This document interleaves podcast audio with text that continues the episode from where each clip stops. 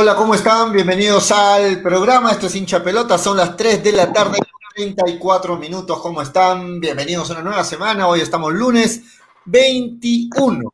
Lunes 21 de diciembre. Bienvenidos al programa. Mi nombre es Julio Fernández. Le doy la bienvenida a este su programa, últimos también del año. Estamos ya prácticamente a puertas de despedir este 2020. Se vienen las fiestas de fin de año. Ya falta poco, casi nada. Y saludamos desde ya en este ambiente navideño a toda la gente que nos sigue a través de Radio Estéreo 1 y a través de Nevada 900. Y por supuesto la gente de las redes sociales, la gente que está en hinchapelotas, en nuestra fanpage y a través de Nevada TV. Bienvenidos al programa. Hoy iniciamos el programa, por supuesto, con la noticia principal del fin de semana, el campeonato de Sporting Cristal, el campeonato número 20, ¿no? 20 estrellas que tienen los celestes este, se impusieron en un complicado, muy peleado este, partido frente a Universitario de Deportes, este, digno finalista también.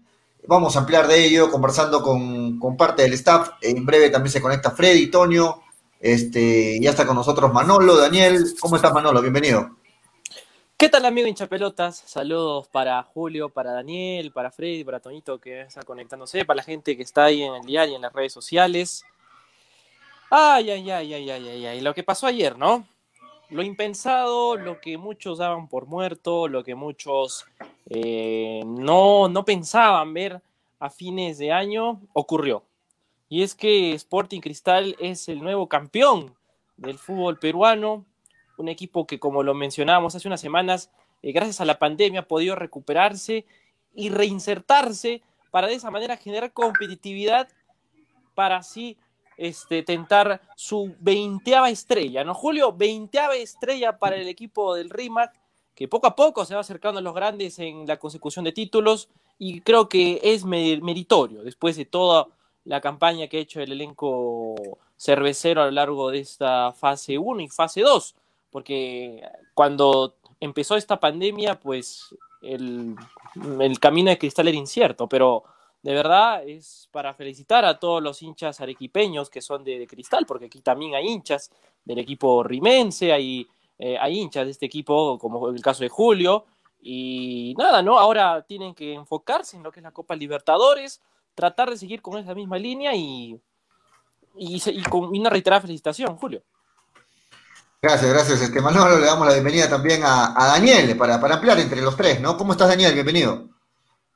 Hola, hola Julio, para ti, para Manolo, de verdad un día eh, complicado en la personal, el tráfico de la ciudad eh, está muy difícil, hay que cuidarse todos, eh, está, está realmente pesado el tráfico en la ciudad, pero gracias a Dios hemos llegado sobre la hora, pero a tiempo para iniciar el programa de hincha pelotas. El rumorcito de Otoniel Arce, el rumorcito de Otoniel Arce.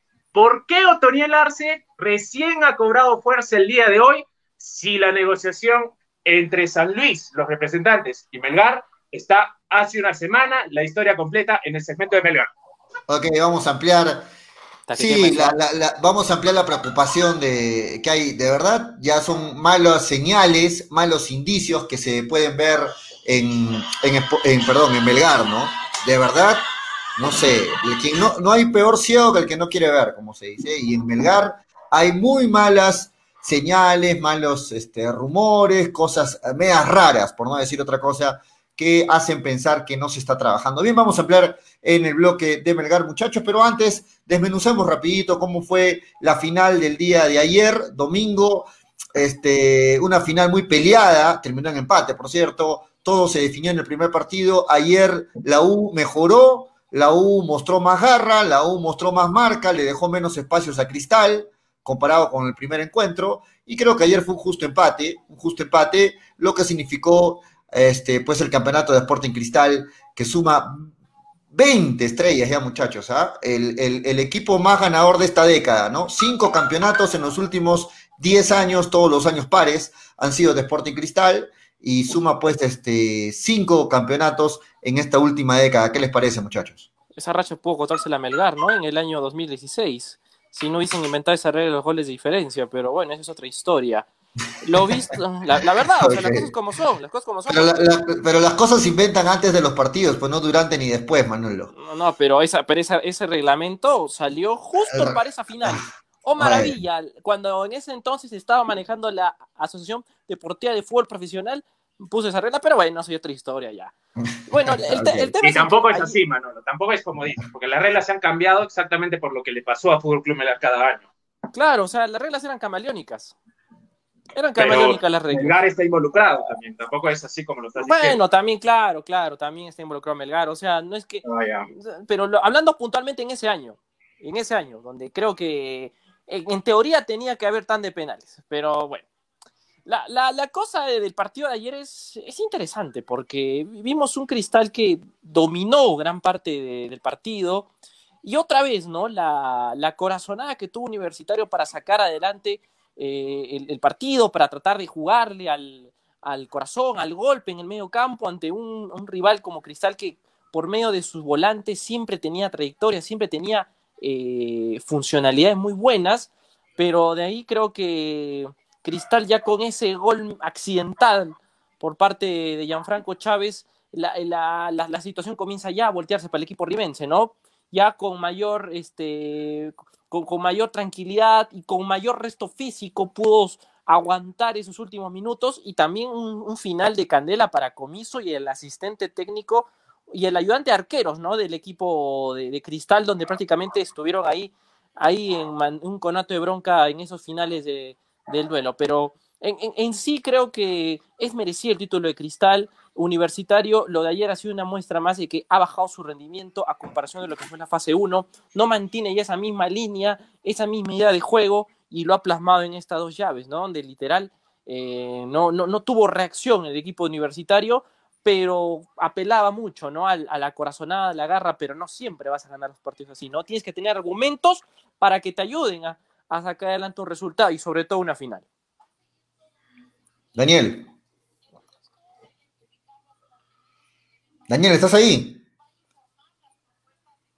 Bueno, mientras se termina de conectar Daniel, sí, coincido en parte contigo Manolo, ayer la U equiparó en cierto momento el partido en base a garra, en base a, a ponerle lo que ponen las gallinas, ¿no? En base a, temperamento, más que fútbol, y, le bastó para equiparar el partido. Sin embargo, una jugada afortunada, hay que decirlo, de Sporting Cristal le representa el empate y con ello Cristal tomó nuevamente el control del partido, este, fue superior en varios pasajes, se perdió también algunos goles Cristal, lo mismo por el lado universitario, pero creo que al final es un justo campeón Sporting Cristal, hay mucha gente que, que quizás no, le parece ello, pero bueno, los números y los resultados así lo dicen, ¿no? Sporting Cristal es el, equipo más regular del año y sobre todo desde que lo tomó Mosquera, ¿no? 17 partidos.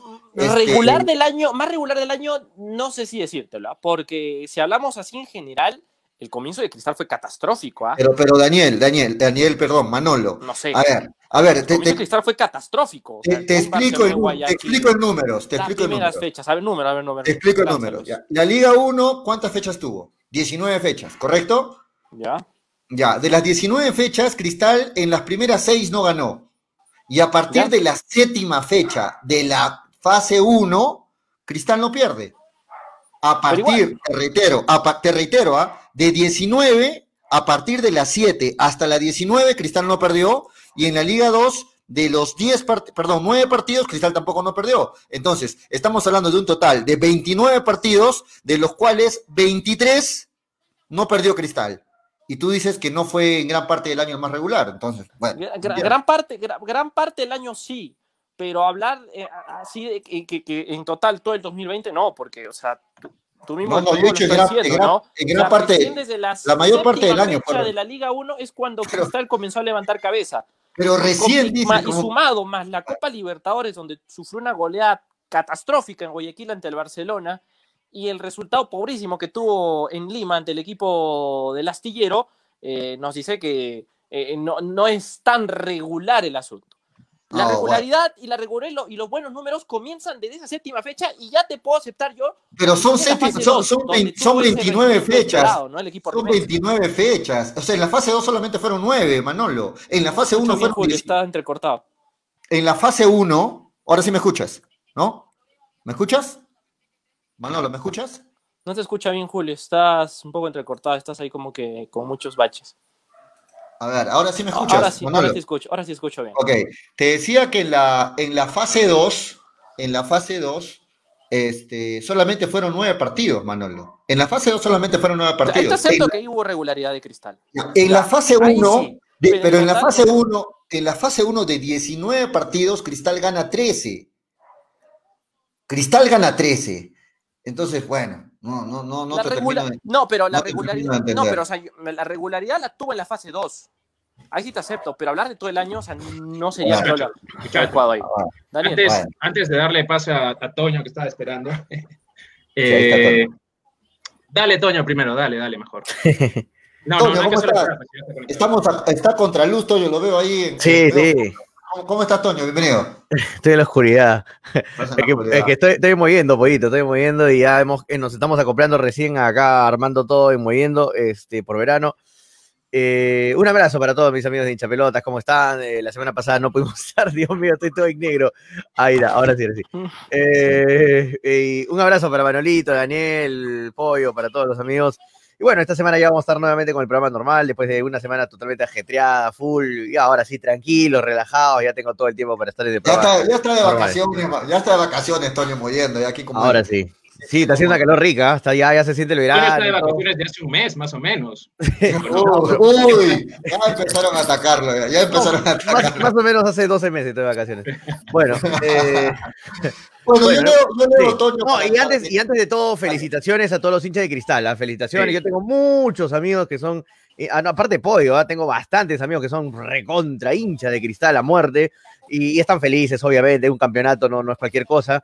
Y, y, qué curioso, ¿no? Que desde el 2012 sean campeones, 2012, 2014, 2016, 2018, 2020, cada dos años, o sea, hasta el 2022 nuevamente va a ser campeón entonces este Cristal. Un abrazo ¿ah? para todos los hinchas de Cristal, de verdad. Y, se lo merecen, pese a todo. Antes de, ir con Daniel, antes de ir con Daniel, algo chiquito para la gente que nos está escribiendo. Yo la verdad, yo no entiendo por qué eh, hay muchos hinchas que nos siguen en las redes, entiendo que son de diferentes equipos, pero sobre todo de Melgar, que empiezan a, desmerecer, a hablar mal, a, decir este justo campeón equipo goleado. Bueno, hay que saber este reconocer cuando, cuando el rival eh, ha sido superior, ¿no? Y en este, este año, yo creo que si hubiera sido cualquier equipo, un buen competidor tiene que saber reconocer. Y creo que este año Sporting Cristal fue el equipo más regular, no sé si el mejor, pero fue el equipo más regular, el equipo que tuvo, mm, supo mantener este, buenos resultados a lo largo del año. Y bueno, un saludo para toda la gente que se engancha en las redes, a la gente que sabe perder y a los que no saben perder también, ¿no? Dale, Daniel. Sí, eh, bueno, si ganas el acumulado y campeonas, si no eres el más regular, eh, no sé qué tendrías que hacer para campeonar, ¿no? Eh, eso es innegable. Eh, hay que aceptarlo. yo he sido muy crítico de Sporting Cristal, pero finalmente lo irrefutable es la tabla. Fue, fue el mejor de todos. Eso es lo irrefutable. Ahora, más allá de que uno mira el fútbol así, el otro, el otro, eso es subjetivo. Pero lo irrefutable dice de que Cristal fue el más regular del campeonato. Eso sí es innegable. Y ahora, Julio, la sorpresa que precisamente teníamos, ¿no? El día viernes, que la estábamos vale. el día viernes.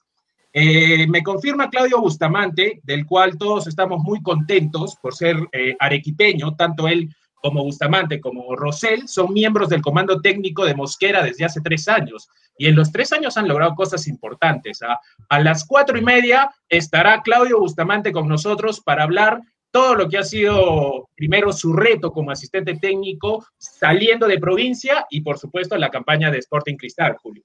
Dato corto con eso, dato corto con eso, eh, Claudio Bustamante es eh, por segunda vez consecutiva campeón nacional. ¿ah? El año pasado con Binacional y ahora con el equipo de Sporting Cristal. ¿ah? Dato no menor. Eh, Además, es, hijo de Bustamante, así que hay mucho para conversar con Claudio a partir de las tres y media, Julio. Claudio Bustamante hoy entonces invitado en el programa, vamos a comentar de lo que ha sido este, todo este año para Sporting Cristal, el campeón desde el 2020 y sobre todo lo que ha sido el trabajo del campeón arequipeño, ¿no? Claudio Bustamante, asistente de... Desde el año pasado es el asistente, ¿no? De Mosquera o desde más antes. No, no, no, no, no. Eh, ya desde, desde, Bolivia desde Bolivia. Lo, reclutó, lo, reclutó, en el Royal Party a Claudio Bustamante y a Rosell. Hicieron un gran campeonato lograron objetivos y a partir de ahí eh, Mosquera siempre los ha llevado con ellos. Muy bien, entonces no, la gente de Celeste no se pierda a las cuatro y media, estamos con, con esa entrevista que va a estar muy buena aquí en el programa. y un reconocimiento apoyo a Mosquera, dos años consecutivos siendo campeón nacional, eh, no, es, no, es, cualquier cosa tampoco, ¿ah? Muchos lo critican, muchos le dicen florero, eh, bueno, para mí no es, no es eh, el mejor entrenador del país ni nada por el estilo, pero de verdad hay que reconocer, o sea, pese a todo, pese a que es un, como un personaje Mosquera, eh, dos años consecutivos siendo campeón, no, no, no, no debe pasar desapercibido tampoco. ¿no? No, claro, y en Bolivia fue subcampeón, ¿no? O sea, es, ha mejorado bastante, creo, este Mosquera, ha mejorado bastante. Antes era más de hablar, ahora los resultados, los, resultados le dan, le dan la, razón. En estos años desde que estuve en Bolivia tiene un buen palmarés. Por ejemplo, con Bilsterman, aparte subcampeón, y llegó hasta cuartos de final en Copa Libertadores. Con Royal Party llegó a octavos de final en la Copa Sudamericana fue también este campeón combinacional, ahora con Sporting Cristal. O sea, en estos últimos años creo que Mosquera, este sí te acepto, el técnico más regular que tenía el fútbol peruano. Ahí sí te lo acepto. Bueno, o sea, la tabla de posiciones eh, lo a, cristal, a Cristal en el acumulado. La tabla es que yo, te acepto, yo, es, que, es, que muy, es que muy distinto, Julio. O sea, hablemos de la fase 2. En la fase 2 Cristal sí fue regular. Pero si hablamos de la es regular y Cristal no es regular. El acumulado es de la fase 1 y la fase 2, Manolo, no solo la fase 2. El acumulado es de todo el año. Sí, sí, pero yo no, yo no, yo no merezco a Cristal. O sea, Cristal es un merecido campeón por cómo, ha levantado, cómo se ha levantado el equipo. Y eso de verdad es muy bueno. Porque Mosquera agarró un equipo que en, teoría estaba muerto. Por la forma y cómo está llevando los partidos y cómo eh, ya nos involucraba como uno de los favoritos para llevarse un, título. Y nosotros lo comentamos a, finales del año pasado. Decíamos, con la salida de Bacus, Cristal ya no va a ser el mismo. Cristal ya no va a llegar a ser el protagonista de antes. ¿Y qué pasó? a principios de año esa teoría comenzó a ser cierta, pero luego gracias a la pandemia y la llegada de Mosquera, este equipo comenzó a ganar otra vez el rodaje y la regularidad la ganó poco a poco, pero, pero creo yo que eso más se vio durante la fase 2. Pero a partir de la, de la fecha 7 de la fase 1, Cristal no, no, sé cómo, le explico esa parte a Manolo. y para ti el concepto, si para ti el concepto de regularidad es ganar todos los partidos, ningún equipo en el mundo va a ser regular. No, no, no, no, no, no, no, no, no, no, no, no, no, no, no, no, no, no, pero no es solo ganar. Ganar, empatar, ganar, ganar, empatar y llevar un estilo de juego. Eso es regular. Ganar, empatar y llevar un estilo de juego. Eso y no perder, entonces. O sea, apenas pierdes, ya no es regular. Perder, perder, perder llevando un estilo de juego. Puedes perder de pie, caer de pie, mejor dicho, y llevar un estilo de juego. A eso es lo que me voy. Pero no, una derrota ya, un equipo. No, no, no, no, no, no. O sea, me, voy también a que tengas un estilo de juego. Ahí quizá también tenga que ver perder. Ya. Pero tienes que estar ahí ganando o empatando. Eso también es de regularidad. Yo lo dejo a Manolo con su concepto porque creo que no lo vamos a cambiar. Así es que lo respetamos, la, respetamos la opinión de Manolo. ¿Qué me perdí? No entiendo. No, entiendo la discusión. No, o sea, Manolo dice de que Cristal solo fue regular en la segunda fase y en la primera fase no fue regular, es la, opinión de, de Pero fue el que quedó eh, primero en el acumulado, ¿no? Claro. Ah, por eso. O sea, si, quedas primero, mm. Toño, y no eres regular, no se entiende de dónde, de dónde quedaste primero, ¿no? No, claro, para, mí debería ser la liga peruana como todos son todas las ligas en el mundo, un solo campeonato de dos vueltas, pero todo junto en una sola tabla como es en todos los países. Eso es lo ideal. Claro, se, suma todo y listo. Se suma todo y listo, y, ese, y en ese caso sería Cristal el campeón, entonces justo, creo yo. Así es, sí, creo, creo que sería lo, mejor. Y para terminar este tema, muchachos, para terminar este tema, recordemos cuando lo que mencionó Manolo, ¿no? A inicios del campeonato, cuando lo tomó Innova, a Sporting Cristal eh, se temía lo peor para, para, los, para los celestes, ¿no? Que el cambio le iba a chocar, como se dice, iba a representar una transición que no se sabía cuánto tiempo iba a durar. Justo los resultados con Barreto no empezaron a darse y se, temió lo peor, ¿no? Se fue Bacus, Cristal ya no va a ser el mismo, ya no va a campeonar y, y, al, inicio, recuerden, cuando recién tomó Innova, se pensó eso. Sin embargo, para ser el primer año de Innova, este, frente a Cristal, creo que los resultados lo acompañaron, ¿no? Eh, es que ahí, eh, ya en el análisis, o sea, yo te estoy dando un análisis netamente futbolístico, ¿ah? pero si quieres trasladarlo al, al, de los dueños, es indudable que Innova le favoreció, pues que Cristal juegue en Lima, ¿no? O sea, esas son otras cositas. Pero yo, eh, porque Julio, en ese tema sí es bien complicado, porque hay cosas que te demuestran de que efectivamente Cristal está mermado. Y la más importante es que es el presupuesto. O sea, Cristal con menos ha hecho más que otros campeonatos, Julio, porque este, este equipo sí tenía en muchos juveniles. Por eso yo digo que el mérito acá me parece que es enteramente del cuerpo técnico, ni siquiera solo de Roberto, ¿ah? sino del cuerpo técnico en, en, en general. ¿Por qué? Porque potenció juveniles que venían mal, como tú dices, con Barreto, y recuperó a los, a los de experiencia, que también venían peor. Herrera no marcaba con Barreto, venía de, se recuperó de una lesión. Claro, venía no, de la lesión. No pudo recuperar Claro, su mejor todo el estatus. 2019 no jugó casi. Exacto. Entonces, eh, eh, este cristal pintaba y Mosquera lo, lo, lo salvó, yo diría. No, Mosquera lo. Mosquera lo salvó. Yo, exacto. yo, yo A mí les me parece apuesto más que... mérito futbolístico que, que, que dirigencial en. Claro, porque yo les apuesto que si. Barreto, si Barreto se quedaba durante todo este año, Barreto iba a ser un equipo irregular con Cristal. Iba a continuar No, eso, era, eso es claro, Manolo. Eso, Eso es no claro, eso es necesitamos- claro, Eso sí. no necesitamos. Pero Y cuando lo tomó Mosquera fue cuando uno ya empezó a ver los Y cambios. además, ¿no? como Sí. te dije hace una semana, Julio, gracias a la pandemia es que Cristal también está donde está.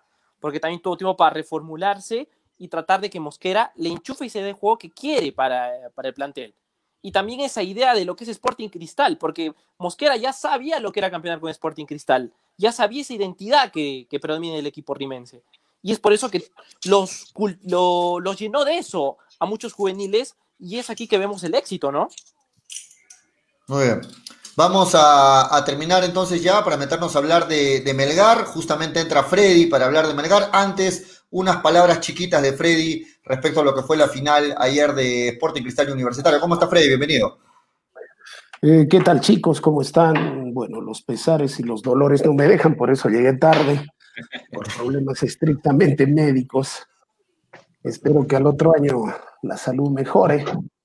Pero bueno, ya estamos acá. Eh, primero, um, reconocer que me equivoqué de cabo a rabo respecto a mi apreciación con Cristal. Eh, no lo veía campeón, no me gustaba Mosquera y al final terminó dándose todo lo contrario, ¿no? Cristal el equipo más regular, Cristal el equipo más eficiente del, sobre todo en la segunda fase, hay que recordar a- que en 17 partidos no perdió. Entonces, eso lo hace un equipo regular. Y después ganar el acumulado lo hace más regular todavía, qué duda cabe, ¿no es cierto? Y en eso quiero ser um, consciente en que el gran gestor de esto fue el comando técnico, porque vimos a un cristal que corrió, corrió en la final, le metió a pesar de que decían que no, que le iba a afectar. Cristal llegó con fútbol, con distancia, corrió mucho. Una prueba de ello es el Piqui Cazulo con 38 años de edad. Verlo correr lo que corrió, Ahora aparecieron nuevas figuras, se, les se reinventaron nuevos jugadores. Y ese es trabajo de Mosquera. Trabajo de Mosquera, también trabajo de, de su asistente, como es eh, el hijo de Freddy Bustamante, que lo vamos Claudio. a ver después, de Claudio. Y reconocer, reconocer efectivamente, qué bueno que nos hayamos equivocado, ¿no? Porque a las finales eh, el campeón del fútbol peruano eh, tiene un técnico peruano. No solamente es campeón con Cristal, es bicampeón ese comando técnico. Hay que recordar que con Nacional estuvo el año pasado. Entonces, eh, nos tapó la cara totalmente Mosquera, los, toda la gente de Cristal. Un saludo grande, grande a toda esa hinchada aquí en la persona de Julio, eh, pero afuera a todos los hinchas de Cristal en la persona de mi hijo, el hincha número uno, dice que es él, Julio es el número dos, de Jorge Cano, Jorge Cano Cuadros, ¿no es cierto? Un saludo grande, grande, grande, hasta la fecha sigue celebrando. Un abrazo Quiero, para una de mis debilidades, ¿no? quiero aprovechar algo muy importante que ha dicho Freddy y me ha hecho pensar rápido. Freddy dice que Mosquera es, es bicampeón y que además es nacional. Ustedes, mi memoria puede fallar, ¿ah? que yo recuerde, el último técnico campeón, bicampeón nacional con la posibilidad de ser tricampeón debe ser Chale en los 90. Con la posibilidad de ser tricampeón. creo que sí. Mm, No tengo, Debe no ser tengo Chale en los recuerdo. 90, en la U de los 90. Me agarraste, ¿ah? Pero, a ver. Sí, no tengo recuerdo. Freddy me ha hecho pensar rápido, ah, no sé. Sí, ¿Qué bueno, cosa? pero ¿Qué cosa? ¿Qué dice? ¿Qué dice? Ni no lo escuché bien. Estaba entrecortado. El último bicampeón, bicampeón que sea técnico peruano, que tenga la posibilidad de ir por el tricampeonato debe ser Chale, eh, Roberto Chale con la U de los Con la U. Me parece que debe ser Eh, Roberto Chale. Oblitas, no, no, no. No, Oblitas no. Mo- Sí, me parece que sí, me parece que dato Está, está, importante. está, para- está, está Ah, para que- eso, ¿ah? Está buena la tarea, vamos Pero a en vamos todo, a- caso, en todo caso, eso hay que destacar, ¿no? Es ¿Por? Porque, porque Mosquera trajo una propuesta futbolística y nunca renunció a su propuesta futbolística. Reinventó jugadores, los colocó mejor, caso el chico Olivares, lo potenció a, a Tábara, eh, después a Loyola, eh, vimos el Piqui Cazulo que lo ubicó en otro puesto. En fin, cosas muy interesantes la que hizo Mosquera, ¿no es cierto? Pero muchachos, y, eso, y eso hay que destacarlo. estaba analizando ah, si haríamos un podio de los cinco mejores técnicos del año. Eh, creo que gran mérito de- del técnico peruano en sí, ¿no? O sea, si vemos, si hacemos un podio, a ver, le pregunto a Tonio, dame un podio, Tonio, de los cinco mejores técnicos para ti de este año del campeonato peruano. Yo creo que está Mosquera, te ayudo, por ahí está Meli, que fue una Ya, gran. sí. Ya, Está ¿quién es- Chemo, está Chemo. Chemo, ¿quién es más Sí, Tonio? Chemo. Chemo, ¿quién Peirano. más? Peirano. Eh, Mar- el, eh, Valencia, creo, Wilmar, ¿no? Que hizo como claro, por, la- buena por la- campaña. por lo que hizo en la, Peirano. en la Sudamericana, ¿no? Peirano Claro. Navarro también con UTC, ¿no? Navarro tan, Navarro tan regular. Navarro siempre su regular, ¿no? Pero yo creo que los que destacan son Chemo, este, eh, obviamente Mosquera, ¿no? Eh, Valencia. Ameli, Wilmar, ¿no? Wilmar Valencia, sí, son, Valencia. son los que son los que sobresalen. Peirano eso, o sea, Manucci. Ah, Gran Wilmar año, Valencia también hay que destacarlo. Gran año del técnico peruano, del técnico nacional, ¿no? Eh, u- Sí. buenos resultados, buenos. Este año ha sido el año de los técnicos nacionales y de los arqueros. Mira, Busto, dicen por ¿cuántos acá. arqueros han hecho tremendas participaciones, ¿no es cierto? Muy bien, muchachos, el tiempo nos va a ganar, tenemos mucho para hablar y vamos a tener un, un entrevistado en la parte final del programa. así que es el Nos metemos a hablar ahora de Melgar, muchachos, porque hay novedades. Metámonos a hablar de Melgar, son las cuatro en punto. Hablemos de Melgar, hay noticias, hay malos indicios por ahí, hay novedades. Por ahí tiene una novedad Daniel. Vamos, Daniel. Sí. No, no es, no es ninguna novedad en realidad, ni, ni, na- ni nada certero, es información y hay que darla, que está trascendiendo en los Dale. últimos días, ¿no? Dale. En México, en México, desde hace una semana, ha empezado a, a- a sonar a Otoniel Arce, yéndose a San Luis, ¿ya? Ahora, los rumores ya eh, en los últimos días se han estado incrementando, se han estado incrementando bastante. Y, y San Luis ya tuvo a Otoniel, a, a- a Otoniel Arce en sus filas, ¿no? Entonces, ¿saben quién es el técnico de San Luis? Leonel Rocco, el ex arquero de Ah. Sí. Leonel Rocco, arquero de Melgar. O sea Ahora, Otoniel no está seguro en Melgar. Pero de- deja, sí, No, exacto. pero Melgar, Melgar tiene contrato por todo el. ¿Por qué, por qué- Daniel. con por qué- Melgar. por qué aún no se, no se puede clarificar, no? Porque, bueno, Dale. uno tratando de preguntar acá ya en Arequipa, eh, nadie da ciencia cierta eh, o nadie asegura al 100% la continuidad de Otoniel Arce. Entonces, eh, eso preocupa un poco. Ahora, el jugador tiene contrato, eso que quede clarísimo. El jugador. Otoniel Arce, es de Fútbol Club Melgar. Entonces, Todo el 2021. entonces, si Otoniel se llega a confirmar, porque tienen que pasar varias cosas también, que sale, Néstor Lorenzo va a disponer de cinco cupos de extranjero. Ahora, Otoniel Arce se encuentra en Lima ahora, ¿eh? Sí, Desde que terminó el campeonato, él ahorita está en Lima. Yo no sé si está negociando con Melgar porque allá es donde se negocia. Entiendo que, entiendo O que ya regresó a México. No, Otoniel. no, No, sí, no, sigue no, en no, Lima, está en. Todavía está en Lima. Sí, Ok, sigue en- ok. Pero, a Eh, ver, ahí podemos sacar una, una- una leve conclusión, quizá, ¿no? Eh, capaz sigue en Lima negociando con Melgar porque es donde se negocia todo el tema de los contratos. O tal vez también está esperando la llamada de México para simplemente tomar el avión e irse para su país, ¿no? O sea, son dos, son dos cositas que posiblemente pueden pasar, pero yo creo que Otoniel Arce no debería irse, ¿no? Bueno, No, el, pero- tec- el Creo que técnico, nadie va a muchachos- que se vaya. No, Sí, no, no, no. no, olvídate. A ver, muchachos, el técnico fue presentado oficialmente qué día, a ver si me ayudan, ahí este, lo tienen el dato. ¿Qué día fue Manolo? La semana pasada. La semana pasada, exactamente, El 15 no fue fue. el día. Claro, 16 fue, 16. El eh, El 16, el, mar, el miércoles 16. miércoles 16, Sí. sí. Ya, y se pensó que apenas se presentaba al técnico, pues se iban a, a- a empezar a anunciar ya los jales de Melgar, ¿no? Por ahí escuché de que Melgar ha dicho que todavía están trabajando herméticamente y que para la próxima semana, o sea, después de Navidad, recién estarían anunciando por ahí a sus contrataciones. ¿Qué les parece?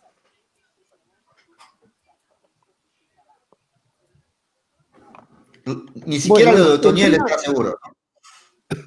Bueno, lo de, Otoniel, lo de Otoniel Arce en todo caso sería un buen ingreso para Melgar, porque no creo que vaya a ser tan gil de tenerlo y no poderlo negociar a, buen precio, es cierto? Entonces, el tema sería eh, que sí tendríamos un cupo más de extranjero, ¿y quién sería ese extranjero? Y si lo contratarían del fútbol nacional, que creo un centro delantero al estilo no queda, ¿y quién es el que estaría viniendo? Empezando por, ahora, a mí lo que, lo que me preocupa tremendamente no solamente es la parte delantera si se pierde Otoniel Arce. Eh, ¿Con qué laterales tenemos en vista de que Neira, para mí, de muy buen, de mi gusto, no debió irse de Melgar eh, en este momento en el fútbol moderno? Eh, simplemente el ataque empieza por los dos laterales. Entonces, ¿qué es lo que está pasando en Melgar? ¿Por qué? Porque se tendría que contratar en este momento dos buenos laterales. Aunque Reina, bueno, puede ser que sí es la idea, pero la idea no es tener dos por puesto. ¿Eh? Mm, ¿De qué estamos hablando? Bueno, yo, yo no entiendo. Yo, yo, lo, yo lo que veo es todo lo contrario de lo que dijo Toño, ¿no? Toño decía, al otro año no va a seguir Ávila. Ávila es el único que se quedó. Toño decía, el otro año no va a seguir Vidal, Vidal es el único que se quedó. No debería, no, no, debería, no, estoy, bromeando, Toño, porque tú representabas lo que la voz del hincha pedía, en realidad, ¿no? el hincha pedía eso, el hincha pedía... Cualquier ciego que no mire un partido se da cuenta que Ávila y, Vidal no debería seguir, ¿no? y al final... Y al final son los únicos seguros que se, que se quedan en, en, insisto en mi posición, a este, insisto en mi posición, a este ritmo, como va la situación en Melgar, no sería nada raro que Ascuez termina siendo parte de la plantilla de Melgar. ¿Qué más queda? No, no sé. Yo todavía me resisto a pensar en eso. No, yo, es, que, es que también. Uno no quiere creer, pero, es una posibilidad. Nos resistíamos, nos resistíamos con nadie. Sí, en el papel está eso. ¿ah? Nos resistíamos con con el back central que no lo quiere para nada. Vidales. Con Vidales, no, el Mifflin. chico de ah, Mifflin. Mifflin, nos resistíamos, pero ahora ellos son la primera realidad en Melgar. ¿Por qué no puede ser realidad Ascuez si es jugador de Melgar? Ya nada me extraña a este, a este ritmo que vamos en, Melgar. ¿eh? no sorprendería nada eso, porque Ascuez quiere jugar en un equipo de primera división, ya que Alianza Lima no ha presentado sus servicios, ¿no? Así es. Bueno, ahora no es jugador de, Alianza Ascuez, no es jugador de Melgar. Ahora, Iberico, Iberico también lo estarían repatriando, ¿no? Freddy pide laterales y Vivanco le ha puesto ahí pues a Alejandro Ramos, ¿no? La contratación de Melgar. Bueno, discúlpenme, Alejandro Ramos, mucho gusto, soy Freddy Cano. no es cierto. Bueno, yo, yo la verdad no, no llego a entender mucho la, política de trabajo. no, no sé. Es cierto, los jóvenes ganan partidos, pero ¿vamos a ir solamente a ganar partidos o pretendemos llegar a un torneo internacional, pretendemos pelear el título, como dijo su director técnico? Y en todo caso, ¿qué papel con estos jugadores, con esta plantilla, qué papel vamos a jugar en un torneo internacional? Ese es el tema. ¿Qué jugadores ya quedan que Melgar podría jalar del fútbol peruano? No, es un panorama oscuro, gris, lo que, lo que se viene para Melgar. Si hasta el momento se confirma lo que, lo que se está eh, lo que se está viendo, ¿no? Que se, se van a quedar, parece Vidal, Ávila. Eh, Mifflin, todavía tiene todavía tiene contrato, bueno, es otro, es otro caso, ¿no? Y eh, es lamentable lo de Melgar. O sea, hay jugadores que, no sé, todo el año han hecho tontería y media, puros errores los goles han venido por culpa de Vidales, de Mifflin y siguen en el equipo. Eh, se van jugadores que no deberían irse. Está a punto de irse Otoniel Arce, que era el único rescatable de los, de los extranjeros. Eh, es un desastre lo que, lo que está pasando en Melgar. No, entiendo nada. O sea, lo único que falta es que venga la Llena Gómez y Ajuez y ya está. Y armamos el equipo y, y es, no sé, se está, manejando muy mal las cosas en Melgar. Causa risa, pero puede pasar, ¿ah? Puede pasar, Tony. Sí, eso es un desastre, ¿no? Es un desastre todo. Pero, pero bueno, espero que, espero que no sea así, ¿no? Y, vengan cinco, eh, si se va a tonerarse, ojalá que vengan cinco jugadores del extranjero que sean de, la total confianza del entrenador y sean muy buenos, de muy buen nivel. Eso sería lo único que salvaría el año, ¿no? Porque de verdad lo de Melgar va a ser difícil, ¿no? Y como dice Frey, eh, para nivel internacional, lo que, porque Melgar recordemos que va a jugar Sudamericana y eso va a ser muy, muy complicado, ¿no? Y tú sabes el nivel, la diferencia que hay del fútbol nacional con el fútbol internacional es abismal y, ojalá que Melgar no haga ridículo, ¿no? Si, si, es que se mantienen estas contrataciones o un desastre de, arma, de equipo, ¿no? el arco, Pato Arce ya firmó por el Boys. Sí. Pato, ah, eh, el Pato Álvarez, ya, firmó por Boys.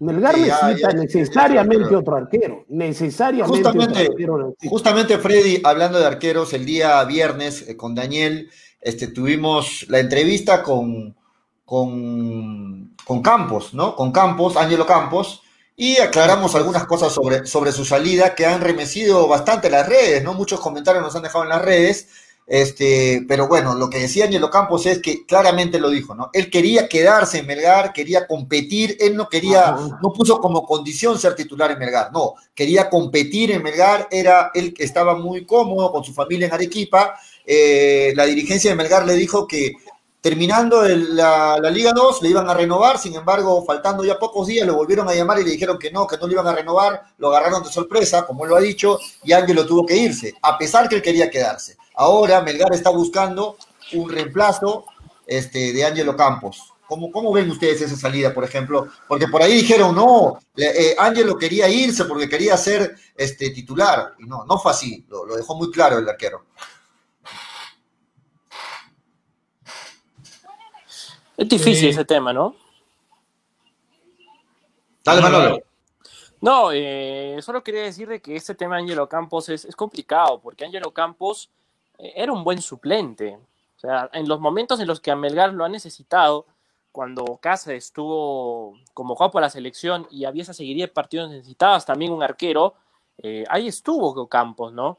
Y creo que ha sido ingrato lo que ha hecho la gente de Melgar para, para dejarlo ir de esa manera y simplemente no, no darle esa confianza para el próximo año, ¿no? Yo pienso que Campos debió quedarse por el rendimiento que ha mostrado tal vez este Vivanco no habrá visto los partidos de Melgar, pero si le muestra lo que hizo Campos en esos duelos donde fue determinante, porque lo hizo, eh, tal vez cambiaría opinión, pero si lo están haciendo por una manera en la cual eh, solo quieren seguir normas, de verdad, no, no, sé qué, a qué quiere actuar Melgar. Aparte de eso, Campos ser un profesional, como yo lo he, lo he dicho y lo he destacado. Y ese tipo de jugadores se debe, se debe tener en el plantel. Y las veces que le ha tenido que, tocar actuar, simplemente lo ha hecho de muy buena manera. Él sabía que era suplente y la ha peleado hasta el final inmerecidamente. Creo que lo sacaron de la titularidad, porque en eso terminó Campos. Un jugador a carta cabal, profesional, todo. Ahora, en su reemplazo, ¿quién va a venir? Yo respeto mucho la juventud. Cabezudo está en, en la disposición para ser el reemplazante de Cáceres, para ser el segundo arquero en Melgar y en ocasiones va a tener que ser el primero. Me pregunto yo, ¿Cabezudo ya está en ese nivel? Daniel, ¿qué información tienes pues sobre el, hijo de, el, hijo de, el hijo de Betochi? El hijo de. Betochi, que es, arquero, ¿no? Sí, es arquero, no, ninguna, ninguna para serte sincero, ¿no? Eh, no es que también, es que ese es, ese es, ese es un poco lo que, Melgar, lo que Melgar se ha caracterizado, ¿no? Muy pocas veces logras eh, tener información, y mucha información procedente de, del mismo Melgar, ¿no? Entonces, si Campos se va, que es el segundo arquero, en este momento no se sabe cuáles son los planes ni para Cabezudo ni para Betoki.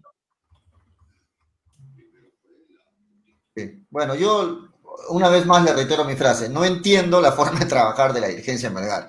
Ah, eh, pareciera que esperan escuchar al hincha y ellos hacen, se encargan de hacer todo lo contrario, ¿no? A los que el hincha pide, ellos lo sacan y a los que el hincha lo sacan, ellos lo, retienen. Pareciera, pareciera que esa es la forma de trabajar de, Vivanco y compañía, ¿no? Porque la verdad no, no, no termino de entender. Ojalá que, que nos calle con los jales nacionales, internacionales, pero Las señales no están bien. Reitero que a estas alturas no se tenga supuestamente al único extranjero que se iba a quedar, Otoniel, no se tenga seguro, no se tenga el panorama No, claro. pero ojo, ojo, ojo. Arce es jugador de Melgara. Arce Sí, sí, está pues, seguro. Arce es de Es una, es una propuesta que depende de Melgar. Es una propuesta que depende de Melgar. Eso está claro. Exacto. Sí. Pero, pero bueno, este, Toño, te noto cabizbajo, triste, no tienes muchas esperanzas en, este 2021, al parecer. No, pero ¿qué quieres que haga, pollo? Este, yo estaría feliz si Melgar hubiera campeonado este año. Me, me vería saltando aquí en la cámara, pero, pero ha sido un, año negro, ha sido un año negro de Melgar. Y cada vez que escucho hablar de Melgar es que se va a quedar Vidales, se va a quedar Mifflin, se va a quedar Ávila. ¿Qué quieres, hermano? Que haga fiesta. Que es, es un desastre, noticia. Y, y que se puede ir Otonel Arce, que es el mejor delantero que tiene Melgar. Eh, no sabemos quién va a venir, no hay ningún jale, no hay ningún fichaje. Los demás este, clubes están fichando todos los días. Nosotros vamos a fichar de repente en marzo. Eh, eh, esa, no, no, no hay motivos para, no hay motivos para alegrarse de nada, ¿no? Es, es un desastre lo que está haciendo Melgar hasta el momento. Hoy día algunos de la prensa, algunos programas intentaron comunicarse con el señor Vivanco, con la gente de Melgar, y la única respuesta que han tenido es que eh, no se va a dar detalles y que se está trabajando reservadamente, que solo cuando estén los contratos totalmente firmados recién se van a anunciar, pero al momento no hay información nueva, no hay nada que se filtre por ahí en cuanto a las contrataciones de Melgar. ¿Mm? Entonces, este, yo vuelvo, a yo vuelvo a preguntarle a Manolo y a Freddy para que opinen. ¿Qué pasó con lo de Alejandro Ramos? ¿Cómo se filtró esa información? Si lo tienen tan en reserva todo lo que trabaja Melgar. Si Melgar tiene tan reservado y guardado, ¿cómo se filtró lo de Alejandro Ramos? ¿O es que no se filtró y en realidad... En vez- en vez de estar Para mí preocupándose, fue- eh, para mí fue- En vez de estar preocupándose en estar cuidando lo- la reserva y todo, preocúpense en, en fichar bien, ¿no? Es lo que yo diría, en vez de estar cuidando, ah, que, se, que no se filtre, que no se filtre, que no se filtre, mejor ficha mejor, ¿no? Porque este chico, no es que lo queramos matar a- al chico Ramos, pero no. yo creo que no es, la, no es la solución para Melgar, o sea, es un lateral derecho que, que no no viene, o sea, si tú me decías Alejandro Ramos, le preguntabas a cualquiera del, del panel sobre Alejandro Ramos, no te iban a decir ni, ni dónde juega. Te apuesto que no te decían ni No. de dónde juega, ni en qué equipo estaba, ni, ni sabía nadie. O sea, No está en el radar de nadie. por eso, no está en el radar de nadie, y eso, eso es preocupante. Da- Dale, Freddy, disculpa, te corté. No, el tema, el tema es que ese globito de Ramos se soltó como para un decir, pues ya quieren algo, ya pues ahí les dejo ya, para que no jodan, ya, Eh, porque si no, no se hubiera filtrado tampoco. Tanto hermetismo que tiene Melgar, ¿por qué se filtró eso? ¿No? Bueno, yo entiendo que Alejandro Ramos mismo fue el que lo publicó en sus Sí. redes. Pero, también- pero, eso, pero eso no es justificación, porque entiendo Pero él tiene que que cuando tener, uno tiene quiere, que tener el, claro, indicaciones. Cuando uno Pero quiere es- comunicarse con algún jugador, el jugador te dice, no, nos han prohibido hablar con la prensa. Entonces, si él es el tiene mismo que tener todos, autorización, tiene que tener autorización del club. Ahora, si el club está tan hermético, ¿por qué él sí habló y los demás no? Por eso yo te digo, es, es, una, es un globito como para decir, ya no jodan, quieren algo, ya, si quieren hemos contratado a uno. Porque por lo demás, ¿quién se tiene entre manos? Por acá me dicen que también Alejandro Ramos se, se filtró porque Alejandro Ramos dijo en una entrevista que dijo que en una entrevista que iba a jugar en Melgar, o sea, y ahí, ahí se filtró Sí. todo, pues, obviamente. No, y además eh, la, la llegada de este jugador se da cuando no hay entrenador todavía y ahí sacas una Eso. conclusión, ¿no? O sea, capaz ha venido por parte de la gente de la gerencia y le han dado la oportunidad, ¿no? Para que pueda integrar el equipo rojinegro. Ah, para mí es Cosa preocupante. Para mí es preocupante eso, que contrates a veces jugadores que sin tener técnico, porque te imaginas, viene ahora el señor Lorenzo, ¿no? Eh, viene y, y no le gusta para nada a Alejandro Ramos, por ejemplo. Es un, es, un, es un lateral que es muy ofensivo para él, para su gusto. Él de repente le gusta tener laterales defensivos o le gusta tener otro tipo de laterales. Claro. Imaginas qué pasa con el fichaje de Alejandro Ramos para el técnico. O sea, tiene, la, Salas. obli- Pero- tiene la pero- obliga- tiene la obligación de ponerlo porque es parte del club, pero, pero eso no es lo, no es lo óptimo. Pero el, técnico, pero el técnico de Melgar no viene siendo hace dos años Vivanco. ¿Alguien duda de eso? Los técnicos que han venido, los cinco técnicos que han venido, ¿no han venido con equipo armado? ¿O ellos han tenido la posibilidad de armar sus equipos? ¿Mm? ¿No sigue siendo el hombre fuerte de Melgar el señor Vivanco? Solo pregunto. Y hay gente que lo defiende este jugador a carta cabala, piensan que es el mejor lateral de Sudamérica, Alejandro Ramos. Ah, sí, vaya. Mm, no, dicen que por algo viene, por algo Es tan, viene es tan bueno que no lo conocía, Dios mío. Sí, Son como esos laterales brasileros que los traes de las favelas igualito, hizo. Ojalá nos caiga la boca, ¿no? Por el bien, o sea, por el bien de Melgar, ojalá que bien, venga y la rompa, pero, pero es mejor contratar algo, algo más conocido, ¿no? Algo que tú digas, ah, sí, sí lo he visto, este jugador es muy bueno, este jugador ha estado en las convocatorias de la selección, por ejemplo, ¿no? Y tú digas, ah, bueno, este jugador sí, pues sé lo que me va a rendir, pero este chico ojalá que la rompa, de repente viene y la rompe y es convocado por Gareca, quién sabe, pero, pero no sé, o sea, es, no, es algo seguro, ¿no? No es algo que tú digas, ya tengo la confianza de que este jugador la va a romper en, en Melgar, no sé, no, no no, no me causa mucha, eh, mucho ánimo, ¿no? Mucho, mucho optimismo. Daniel, ¿estás ahí? Sí. No, Lo, mismo. Opina algo, de Melgar, a ver, te queremos escuchar. No, lo mismo que, que, que, ustedes, ¿no? O sea, lo que, lo que preocupa es que no se sabe nada. O sea, nadie en este caso ni desmiente ni, ni, acepta algún rumor de fichaje, algún, alguna, algún traspaso, salvo que ya evidentemente el, jugador salga y lo diga o lo presenten en otro equipo, ¿no? Como Aracaki, eh, como Pellerano, que, que él mismo ha dicho que no, se han contactado con él a pesar que él quiere renovar. Entonces, esas cosas generan eh, situaciones como la de Arce, ¿no? y, eso pienso que se hace mal porque eh, Melgar, de, Melgar por sus hinchas debería tener una mejor manera de comunicar eh, sus negociaciones o, de los jugadores si es que ya los tiene asegurados, ¿no? Por ejemplo, otro jugador que lo dio a conocer es Alexis Arias, pero en redes no se ha, no se ha oficializado. Entonces, el que tiene la última palabra al final es, en el caso del público y todos, es la red social. Ahí es donde cuando Melgar oficializa es cuando ya se firmó el contrato y todo, ¿me entiendes? Pero en esos casos que los jugadores salen a decirlo, pienso que Melgar podría buscar otra manera de, que nos de que nos enteremos por la institución y no por el jugador, en esos casos, ¿me entiendes?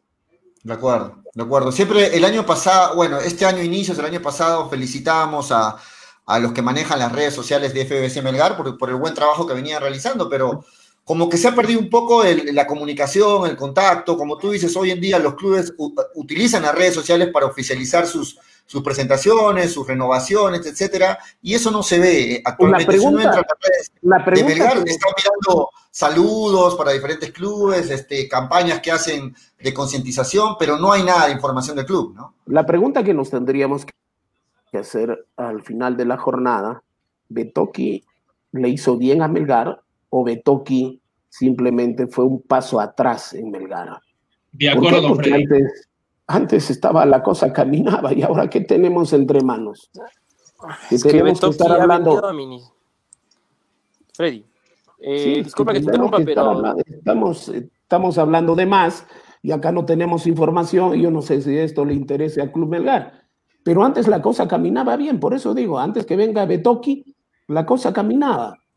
Es que Ahora qué pasa? Permítame, Permítame una observación nomás, Manolo, chiquita en lo que dice Freddy. Eh, cuando, cuando se dice ¿no? que Melgar se dirige en Arequipa, exactamente eh, lo que Freddy dice que antes había transparencia es porque lo dirigía eh, José Suárez Sanabria, quien radica en Arequipa y tiene su, su, estudio de abogados en Arequipa. Entonces, Tenías más facilidades, eh, José Suárez Sanabria es arequipeño, entiende, eh, hubo transparencia, pero Betoki no, no, no, ha sabido manejar muy bien las cosas desde Lima, ¿no? Entonces, eh, yo creo que es, yo creo, de acuerdo con Freddy, en, en, el sentido de que la transición, el cambio de José Suárez Sanabria a Ricardo Betoki, ¿funcionó o fue un paso atrás?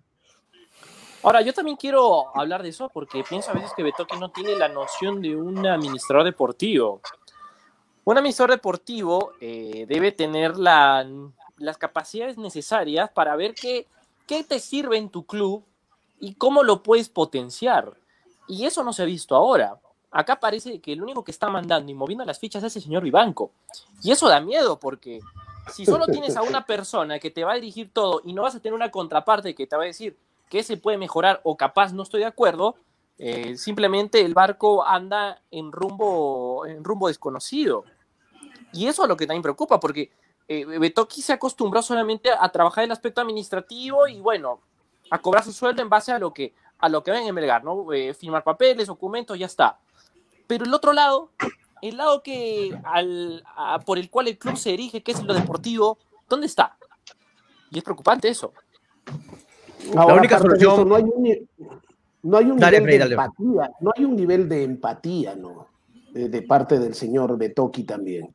Empatía tanto con la prensa eh, como con la hinchada, ¿no? Y eso tenía Suárez Sanabria, por ejemplo, el doctor Suárez Sanabria. Había empatía con la prensa, hablaba lo que tenía que hablar, ¿no? y también con la hinchada. Hoy día tenemos a un señor Betoki que prácticamente piensa que Arequipa es un satélite o el Melgar es un satélite que se puede manejar desde su rica capital de la República. Y, por eso me hago la pregunta, ¿no? ¿Eso le, hice, le hizo bien a Melgar o simplemente dimos un paso atrás? ¿No? sí, el, doctor eh, José Suárez, muy, muy buena persona, aparte, lo que dice Fred es verdad, muy empático, muy, muy carismático, aparte gran profesional y todo, y estaba aquí en Arequipa, siempre lo, todos los partidos de Melgar yo me lo checaba en el estadio y siempre conversábamos un rato sobre Melgar y siempre lo veía muy optimisma, muy optimista sobre Melgar, siempre diciendo, eh, yo le decía, este doctor, eh, el, todo el mundo le decía el chino, ¿no? Eh, decían, este, hay algo en Melgar que está mal, este jugador no está rindiendo, sí, este jugador debe ser así, o sea, él te buscaba alguna solución esto sí se puede manejar si lo hacemos de esta manera. O sea, era una persona muy, muy empática, muy, muy carismática, muy optimisma, muy optimista. Y, yo creo que esto se ha roto ya con, con Betoche. Yo sé que son temas administrativos que no tienen mucho que ver con lo futbolístico, algunos dirán, pero, creo que todo enlaza. Pero hay que tener noción, Freddy. Hay que tener noción, Toño. Yo, yo, yo también quiero hacer una diferencia más. ¿ah? Eh, yo pienso que también Suárez Sanabria influía más en Hader también. O sea, si, si iba a haber algo administrativo, eh, Hader lo escuchaba Sanabria. Entonces, yo no sé si es que ahora con Betoki haya la, misma confianza, para serte sincero, ¿ah? porque hay ciertas cosas que han cambiado en Melgar. Y para mí, yo estoy esperando, por ejemplo, la transparencia. Yo estoy esperando que se conozca si Melgar terminó en azul o cómo terminó.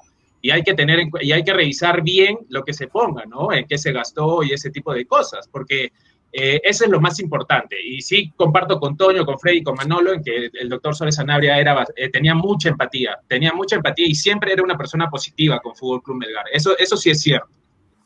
Vamos con redes porque nos parece que... además de... no, es que muchachos, para cerrar, para cerrar, yo creo que el doctor Suárez Sanabria tenía esa empatía porque vivía en Arequipa y entendía hincha. O sea, tú vivías con esa emoción, vivías con esa pasión y podías de una otra forma conocer cómo eran las reacciones. Estaba en el estadio siempre, aparte, y, escuchaba todo lo que decían las tribunas. Sí, eso es cierto. El hincha lo sentía más cerca. El hincha lo sentía más cerca. Es muy difícil que los administradores en estadios que no tienen palcos vayan a la tribuna y se sienten ahí a, ver el partido. Sí, y lo sufría como un hincha más. Mucho, ¿ah? mucho don de gente tenía el doctor Suárez. Me acuerdo un partido que nos voltearon al último minuto, no me acuerdo con quién fue que perdimos en los últimos minutos. Me acuerdo haber visto a doctor José Suárez siguiéndose, saliendo del estadio enojadísimo, ¿ah? así como un hincha, como cuando termina un partido y un hincha te sientes de cólera, eh, y lo mismo, lo mismo, o sea, él vivía lo mismo que el hincha, por eso es que de repente se entendía y había esa relación entre hincha y administración de Melgar que era muy positiva en los años anteriores, cosa que para mí este año se ha perdido bastante en Melgar. Sí, de acuerdo. Vamos con las redes, este, Toño. Hay muchos comentarios. Vamos a leer algunos, algunos comentarios, Toño, dale. Eh, saludos, Edgar Condori. Dice: No estoy de acuerdo con Manco. Eh, prefiero un dipolar. Mancos, ¿está, ¿qué, ¿Que Manco va a venir a, a no, pelear? No, no. Ah, ya, ok. Luis Corrales, ¿qué sería, Dios mío? Traemos a Churrito Nuevo, Manco, Ascuez, Deza y armamos un equipazo. ¿eh? Luis Corrales dice: Pero ¿qué ganamos hablando hay que hacer algo para sacar a Vivanco, una marcha, algo así, eh, o ese anciano nos va a mandar a segunda, dice Luis Cortés, enoja la gente. ¿Por qué se ve la cámara así? Qué horrible, pollo. Orlando... Hay, iniciativas, ¿ah? hay bastantes iniciativas ya de gente que está con la idea de hacer una marcha, con la idea de, hacer sentir su, su, voz de protesta ahí afuera del club, ¿no? Orlando Tiznado dice, deberían traer a Millán, a, Donald Millán, bueno. Eh, David dice, Vallejo, se va Vallejo. Ya firmó, ya firmó por Vallejo. Regresa Vallejo porque estuvo, creo, allá. Regresa, eh, Jover al 10% en Melgar, dice David Aiquipa. Eh, uy, ¿dónde está acá? Ah, ya, más arriba. Eh, saludos para Toño, no militante en Fuerza Popular para nada, mi hermano. Es lo, peor, es lo peor que le ha podido pasar al país y ya saben que yo soy anti, Pero ¿por qué te pones ese colorcito? Pues, pero normal, tengo polos naranjas, que no me los pongo por fuerza popular.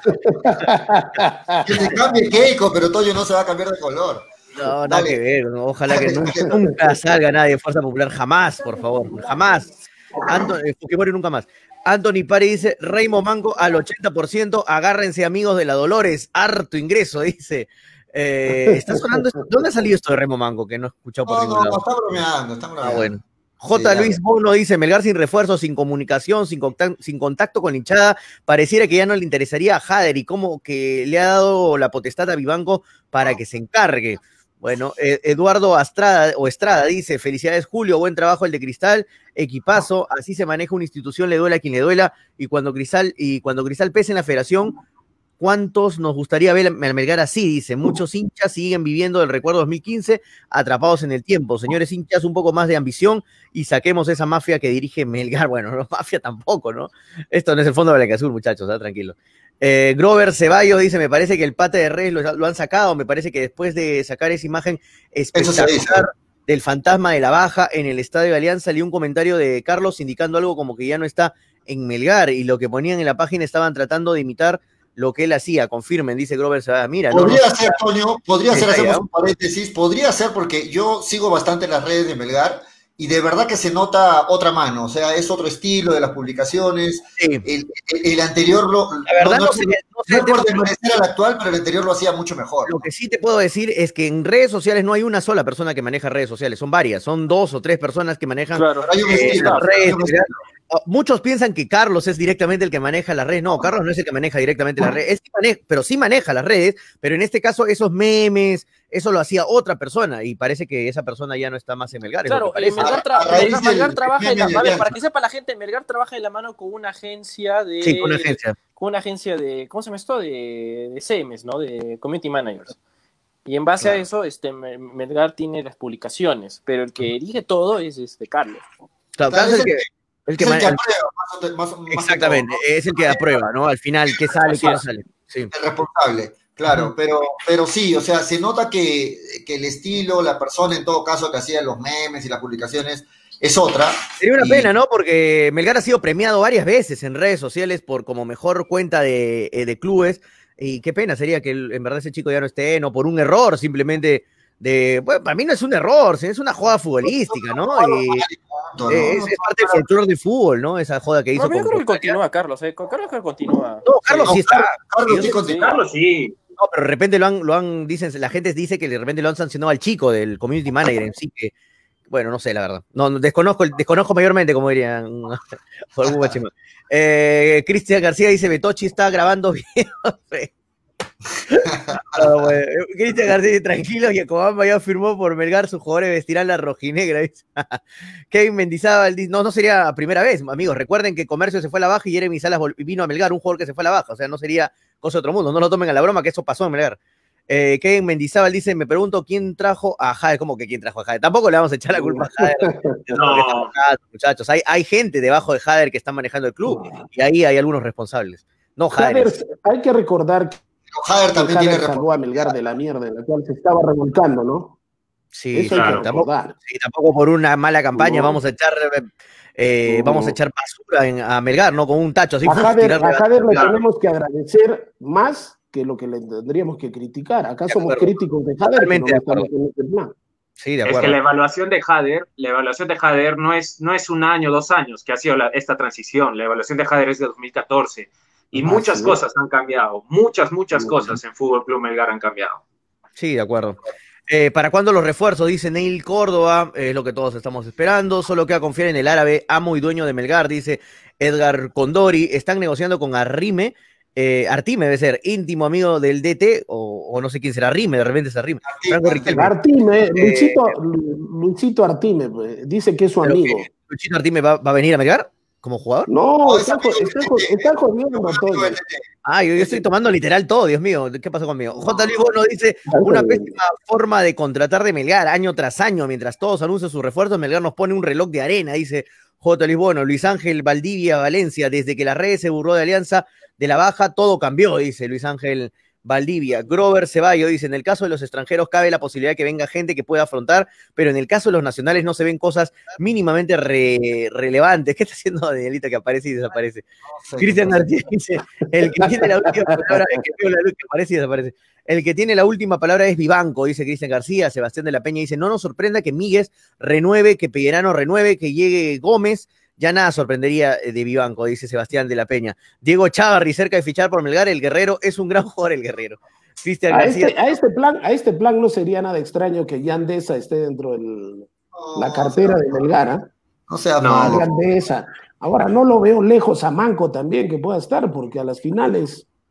Lo que yo sí creo, muchachos, es que ahora, a la actual dirigencia de Melgar, Freddy, a la actual dirigencia de Melgar, tranquilamente le caería la chapa que lo mencioné, ¿no? De OMPE, porque están al 38.89%, al 42.25% las contrataciones. Es más, ejemplo, lo de Cáceda, dicen ahora que está al 93.8%, o sea, hace dos semanas era el 90.2%, o sea, no, sé tanto demoran las contrataciones en Melgar, las conversaciones. No, eso que me preocupa, Pollo, es que la, dirigencia no ha visto todo el año el rendimiento de algunos jugadores, no ven los partidos, no analizan los partidos, no saben nada de fútbol. ¿Cómo puedes renovarle un jugador como Vidales que tiene 89 errores en cada partido, se falla 18 ocasiones, da 18 pases cerrados. Ávila se falló un total más o menos de 1800, 400, 332, la, la cifra que tuvieras goles, y al final metió dos goles y ya le renuevo el año. Eh, Vidal hizo bien un partido, hizo mal 24 partidos, creo. O sea, no, no entiendo cuál es la medición de rendimiento de Melgar. No entiendo cómo evalúas tú el rendimiento de un jugador eh, porque al final el rendimiento del jugador se evalúa eh, tangiblemente con números, ¿ah? por asistencias, por goles, eh, no solamente por rendimiento eh, de equipo, sino por, por cosas estadísticas. Y, el rendimiento de los jugadores que hasta ahorita se están quedando, yo sé que algunos tienen contrato, caso Mifflin, por ejemplo, pero Mifflin, Vidales, Ávila, son jugadores que han sido, disculpe muchachos, no es nada contra ellos, contra las personas en sí, pero han sido un desastre en Melgar. Y que continúen en Melgar es para mí decir la dirigencia está aprobando su rendimiento durante todo el año. Y no entiendo cuál es la medición. Si tú apruebas ese rendimiento, entonces, hermano, tienes que renovarle a todos, porque todos han, estado, yo creo, algunos mucho mejor que ellos. No entiendo nada. No, bueno. Muchachos, vamos a hacer un paréntesis para lo que estamos hablando de Melgar, porque ya estamos con nuestro invitado de hoy. Este, se está dando unos minutos, acaba de llegar de viaje. Le damos la bienvenida al orgullo arequipeño, ¿no? En este momento, Claudio Bustamante, bicampeón junto con Mosquera. Ayer se coronó nuevamente campeón junto con la gente de Sporting Cristal. ¿Cómo está Claudio? Bienvenido a Hinchapelotas. ¿Qué tal? Un saludo efusivo. ¿Se me escucha bien? Perfecto. Ok, un saludo efusivo a todos. Gracias por la presentación. Espero ser la mitad de lo que, de lo que han descrito. Realmente Estoy muy agradecido con la, con la presentación. Eh, Claudio, Claudio te, saluda, te saluda Freddy Cano, el abuelito de todos. Eh, yo estuve en el estadio viendo jugar a tu padre, al gran Freddy. No hay Freddy malo, lógicamente. Eh,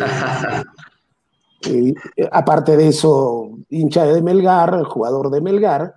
A ti también en un momento te vi jugar. para nosotros es un orgullo que el comando técnico de, que lo integras eh, tú junto con Tuto Rosell eh, sean arequipeños, esté la sangre arequipeña en, en, el comando técnico bicampeón del fútbol peruano. Antes que nada, las felicitaciones del caso. Eh, ¿Cómo así tú sientes esa, esa pasión por, el, por ya dedicarte a ser entrenador de, de fútbol? ¿Y en qué momento te empiezas a ligar con Roberto Mosquera? Freddy, ¿qué tal? Mucho gusto. Gracias por la mención a, a mi papá. Este, realmente eh, a él seguramente le debo todas estas cosas bonitas que, que, toca, que toca vivir, porque él fue, yo en realidad no he conocido otra forma de vivir que no sea del fútbol. Mi padre, yo ya no lo vi jugar, pero cuando estaba muy niño, este, él estaba terminando su carrera deportiva y luego eh, mi familia se ha mantenía el sustento económico de la familia, el sustento básico era gracias al fútbol, primero como entrenador, primero, perdón, mi, mi, padre como jugador, después como entrenador. Este, luego, como tú dices, mi padre escribió una historia linda en, en Melgar que yo casi la borro cuando, cuando jugué, así que felizmente me retiré a tiempo. Este, y bueno, luego esto de entrenador, con el profe Roberto empieza en Melgar, eh, porque yo jugaba en el tiempo que él vino a dirigir. Él dirigió un año aproximadamente, clausura 2004, apertura 2005, donde eh, le gustaba mucho mi manera de jugar, y, me dirigió en otros equipos y él fue el que me incentivó para estudiar la carrera. Yo la verdad no, no quería eh, ser entrenador, yo no quería ya estar más ligado al fútbol porque había vivido eh, cosas con mi papá que, no me que me parecían poco gratas con él después de haber tenido una carrera exitosa como entrenador y como futbolista. Eh, tocó vivir también la época donde no, fue, no le dieron el, el valor que yo creo que él que él decía. Y este, eh, por esa ingrata experiencia preferí, este, no quería estar más ligado al fútbol, pero el profe Roberto fue uno de los que me incentivó porque me decía que veía muchas cualidades en mí y no perdí contacto con él. Eh, me vine a Lima a, bueno, después de estudiar la carrera a distancia, la, la hice presencialmente en Lima y eh, paralelamente iba con el fútbol de menores Estuve cuatro años en el fútbol de menores acá en Lima, en el torneo federativo, que es eh, la máxima instancia de menores acá en Lima. Y luego viene para trabajar con el profe Roberto en, en Bolivia, en el Royal Party. Quedamos eh, subcampeones del torneo de clausura. Eh, luego vino la campaña en, en Copa Sudamericana, que, que, llegamos hasta octavos de final.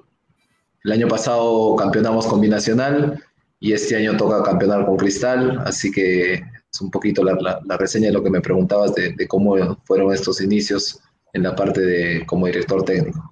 ¿Qué cambió? ¿Cuál es eh, lo que pasó en Cristal? Porque ustedes agarran un Cristal partido, un Cristal deambulando, un Cristal que prácticamente venía de un proceso de transición, de una venta. Eh, nosotros acá hablamos y decíamos, este año, ¿qué año para duro va a ser para Cristal? Y se empezaron a dar los resultados negativos para, para la institución celeste. Prueba de ello es que el único que creyó que iba a campeonar Cristal fue Julio Fernández y nosotros decíamos, no lo contábamos a Cristal dentro de los uh, candidatos al título. ¿Qué cambió en Cristal? Tremenda reingeniería. ¿qué, ¿Cómo agarraron ustedes la institución y a qué se debe este, este éxito? Creo que comulgaron muchas cosas. Eh, principalmente siento que el tiempo fue parte determinante porque vino el tema de cuarentena y tuvimos eh, mucho tiempo para poder plasmar el trabajo. Para esto eh, creo que tienen un gran mérito la, calidad de profesionales con las cuales cuenta Sporting Cristal, este, donde en, virtualmente tuvimos que hacer trabajos y de verdad que yo sentía que en el día a día podíamos sacar cierta ventaja, porque aparte que el club tiene eh, áreas donde hay excelentes profesionales, tiene muchas herramientas como para poder desarrollar el futbolista, más el conocimiento de cada especialista y cada profesional en su área. Y entonces, eh, en la medida de las cargas, en, el, en las charlas, en el área psicológica, en el área técnica, en el área táctica, en, diferentes áreas y vamos atacando eh, distintos temas para potenciar a los futbolistas. Entonces tuvimos est estos meses eh, donde se entrenó de manera virtual y donde también destaca mucho el, la profesionalidad, el profesionalismo de los futbolistas, donde se comprometieron mucho, pero las cargas igual específicas y creyeron mucho en el trabajo. Entonces, por ejemplo, hay trabajos de, en, en poco espacio, que se realizaban, eh, que puede ser eh, tediosos para un futbolista profesional que ya eh, está acostumbrado a, a, trabajos distintos por, en, en, campo, pero sin embargo ellos pusieron de manifiesto y confiaron en este tema, por ejemplo, la neurociencia y temas puntuales donde se les iba estimulando ciertas cosas, donde nuestro objetivo era, por ejemplo, cuando uno está al frente de, un, de, un, de una pantalla, de un celular, tu, este, el aspecto perceptivo se reduce, toda tu visión se reduce y se vuelve el estímulo, este, se, se acorta. El estímulo de nosotros en, el juego del fútbol, tiene que haber mucha percepción amplia para poder eh, sentir mediante la vista, el, el, oído o el tacto, este, dónde está tu compañero, dónde está el rival, dónde está usar tus diferentes armas. Y entonces estando tanto tiempo solo enfrente de la computadora del televisor, este estímulo se, te acorta y pierdes equilibrio. Eh, y, entonces a veces uno dice, no, es que le falta fútbol, pero no ves que tiene una serie de componentes detrás de eso que tiene que ver un poquito con las cosas que he mencionado y se hacía trabajos al respecto de mucha percepción, de, hacer estímulos eh, para, ampliar, de toma de decisiones igual, estrechos y amplios, eh, pero eh, cognitivamente, digamos, ¿no? en la mente, para que su toma de decisión sea más rápida y eso finalmente cuando lo traslades al campo ellos tengan una ayuda o su cerebro esté ya codificado con los engramas motores listos para saber qué paquete muscular usar en determinado, en determinado acción técnica.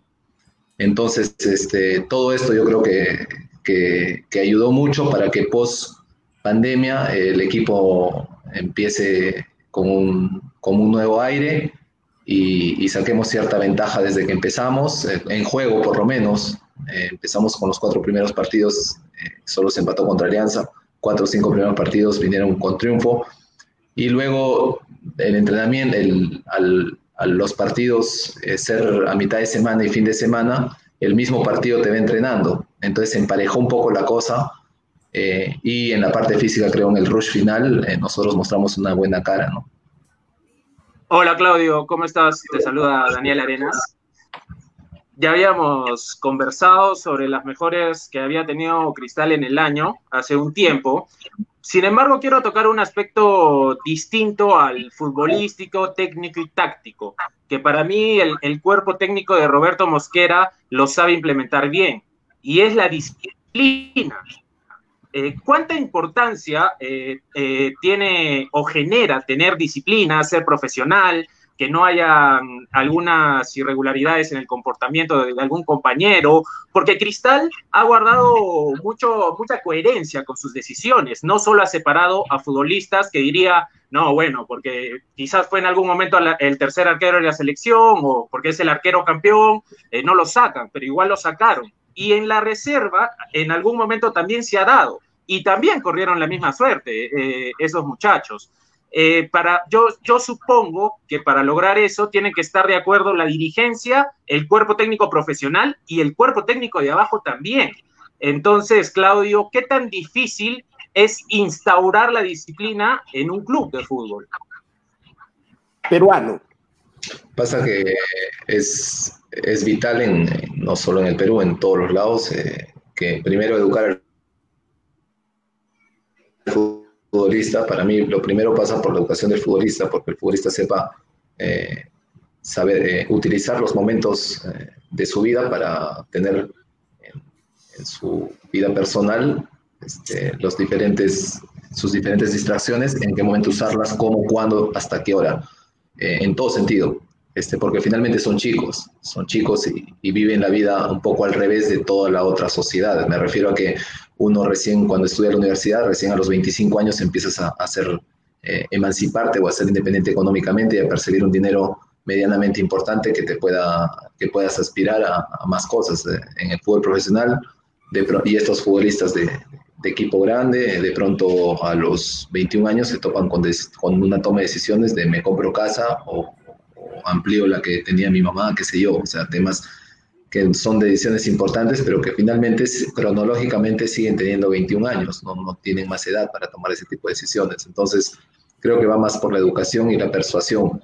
Lo que yo, eh, una de las cosas que más admiro del profe Roberto es la persuasión hacia el jugador. No, no impone ni, ni obliga a nada. Los futbolistas tienen total libertad de hacer lo que ellos crean que deben hacer, si se les da las pautas qué pueden hacer y qué no pueden hacer y en este sentido sí se llegó a, un club donde comulgan con exactamente las mismas ideas, criterios, principios y valores con las cuales el comando técnico también comulga.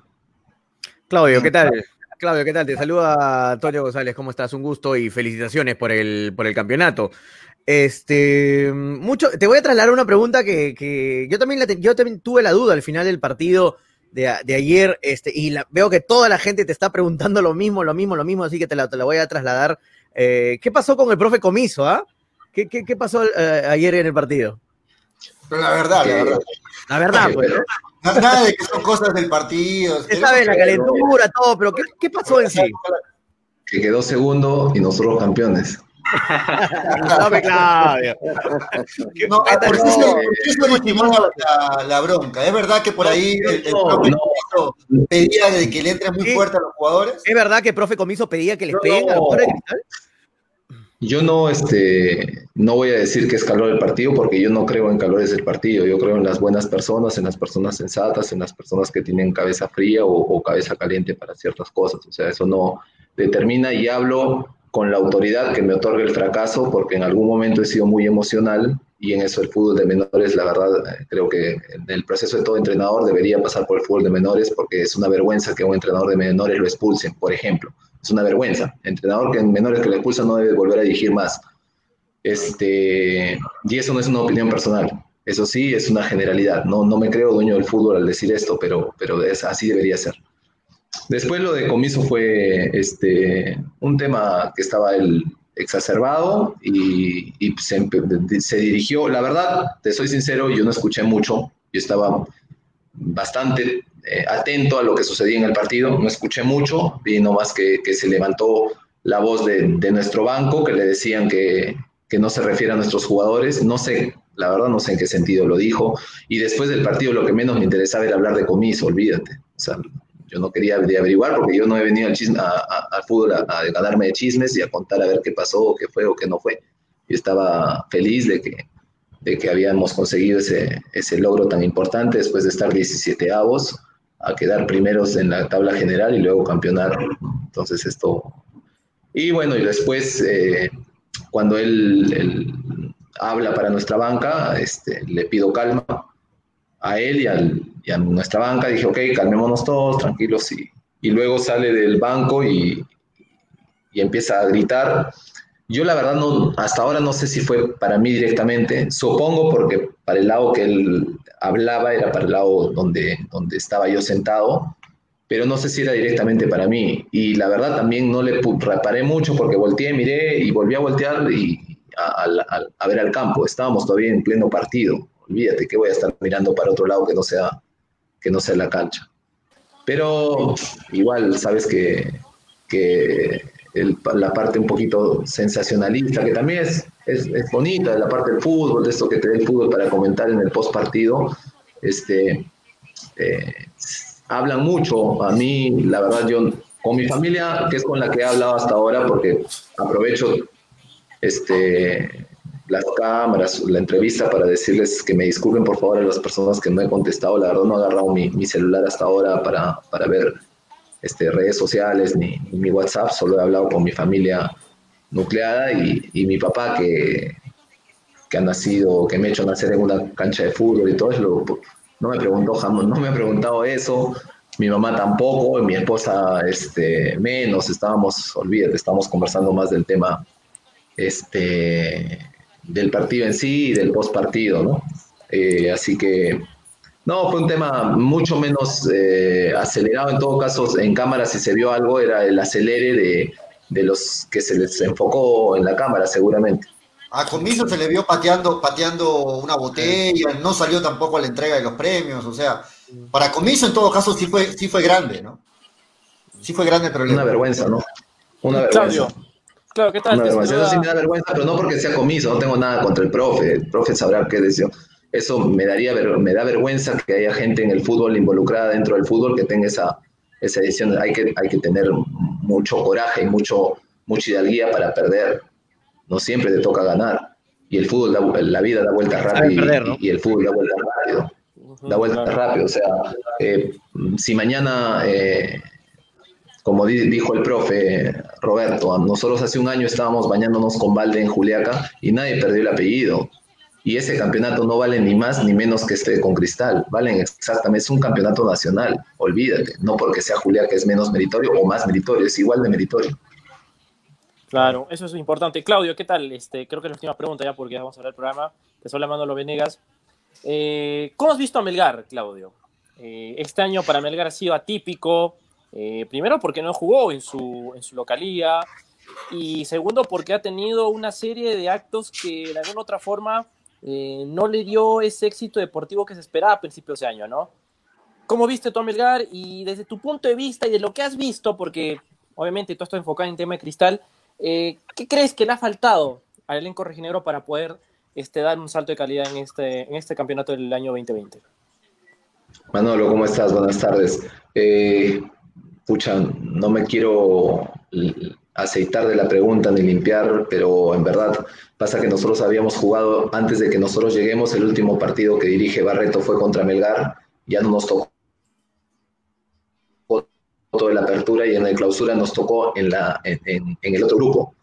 Así que, eh, sinceramente, ha sido muy, muy poco lo que vi de Melgar, más que escuchaba los resultados, sí, porque en el, en el análisis de, de, video este, no lo teníamos mapeado a Melgar, ni siquiera como, como con los posibles rivales que ha jugado, porque nosotros revisamos una cantidad de videos según el rival y según los previos que estuvo el rival y según también este, cómo vienen en la tabla y qué sé yo, donde tú dices, ok, quiero estos videos, vamos a analizar estos videos, vamos a cortar estos videos para pasarle a los chicos a, el análisis. Así que el Melgar, de verdad, yo lo he visto muy, poco o casi nada. Eh, eh, sí, me parece que, merece una mejor suerte la, inversión que están haciendo. Me parece que tienen que mejorar resultados por la calidad de jugadores que tiene y por la, el, comando técnico que, finalmente se quedó, que lo conozco a Marco, he jugado con, con él. Yo cuando me iniciaba Marco era un jugador importante a nivel, a nivel nacional, este, pero no, no podría de verdad entrar en, entrar en detalle. Sí, le deseo eh, lo mejor eh, para el próximo año. Claudio, ya en la parte final, eh, primero agradecerte los minutos, como bien lo has dicho, recién estás conversando con la prensa y estamos ahí con la exclusiva contigo, Claudio, gracias por ello, por el llamado de hinchapelotas. En la parte final yo quiero hacerte una pregunta. Sin menospreciar, sin que se sienta mal la gente universitario, que ha sido un fuerte rival en esta final. Pero muchos hinchas por ahí analizan y dicen, para muchos fue más difícil Ayacucho que universitario. Tú lo ves desde la interna, ¿cómo viste? ¿Cuál viste las principales diferencias entre afrontar Ayacucho y afrontar Universitario? Para ti también fue más complicado Ayacucho, quizás, sin desmerecer a ninguno de los dos rivales, lógicamente. Mira, este, antes de entrar a la respuesta puntual, te voy a dar un dato que seguramente ustedes lo manejan mejor que yo. Eh, de los, cuando termina el torneo, ambos torneos a partir de clausura, de los 13 primeros equipos, 11 eran equipos de provincia. Esto, esto te habla de una eh, de ser un, campeonato bastante parejo, un campeonato donde no había mucha distancia entre enfrentar a un equipo grande o enfrentar a un equipo que en torneos eh, regulares de años anteriores no peleaba campeonato. Entonces, de verdad, cada equipo ha tenido su dificultad. Este, definitivamente hay equipos que tienen mucha más historia y esa historia pesa en, ciertos, en ciertos partidos. La U te hace pesar esa, esa historia siempre. Para mí ha sido Ayacucho un rival muy duro, la U un rival muy duro donde sí en algún momento sentí que la U este, hace gala de, la historia que tiene porque este, friccionaron el juego y por momentos en esa fricción ellos empezaron a, dominar ciertos momentos del partido en ambos, en ambos, en ambas finales. La verdad es un, rival, un rival este, tremendo y eso le da mucho más mérito al, campeonato. Claudio, para hacerte eh, una última pregunta también, eh, primero, desearte que pases también unas felices fiestas con, tu familia. Eh, tienes el reto o la oportunidad temprano en tu carrera de convertirte en tricampeón del fútbol peruano. Justo estábamos recordando los muchachos y la última vez de haber sido el, técnico nacional, Roberto Chale, ¿no? entonces, ¿cómo sientes que a ti se te está dando paso a paso tu carrera de, asistente técnico, Claudio? ¿Cómo te encuentras en, este momento.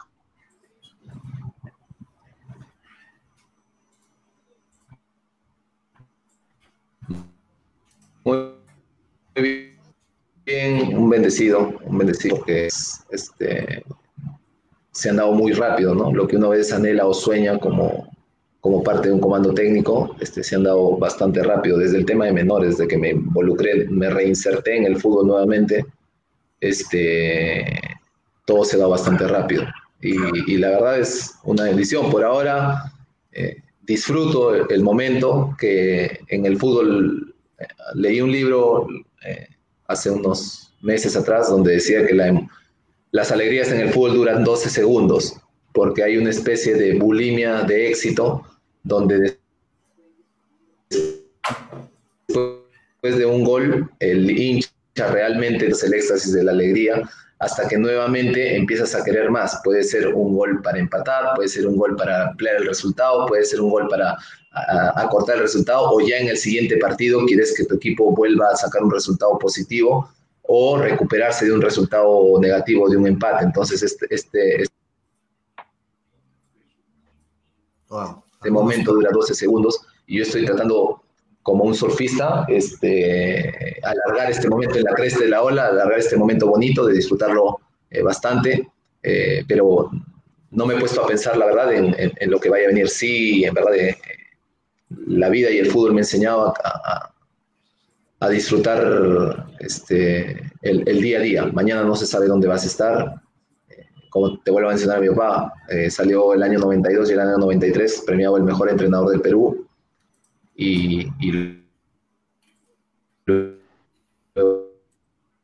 luego, este, eh, de la manera que él se manejaba, evidentemente, porque trabajo no le iba a faltar nunca con la trayectoria que tenía y el conocimiento, pero de la manera que él concebía la vida y el fútbol, este, no se le dieron las oportunidades como, como él creía que eran y, ya no está más en, en, Perú. Entonces, con esa experiencia, este, no me planteo la verdad cosas a futuro, ni estoy eh, ansioso por Eh, por hacer más, en seguir capacitándome. Pasa que a veces el éxito o resultados como este te hacen eh, olvidar cosas o hacer creer que ya se sabe todo y, de esta manera este, lograste algo, sigas tratando de conseguirlo y no, siempre es así.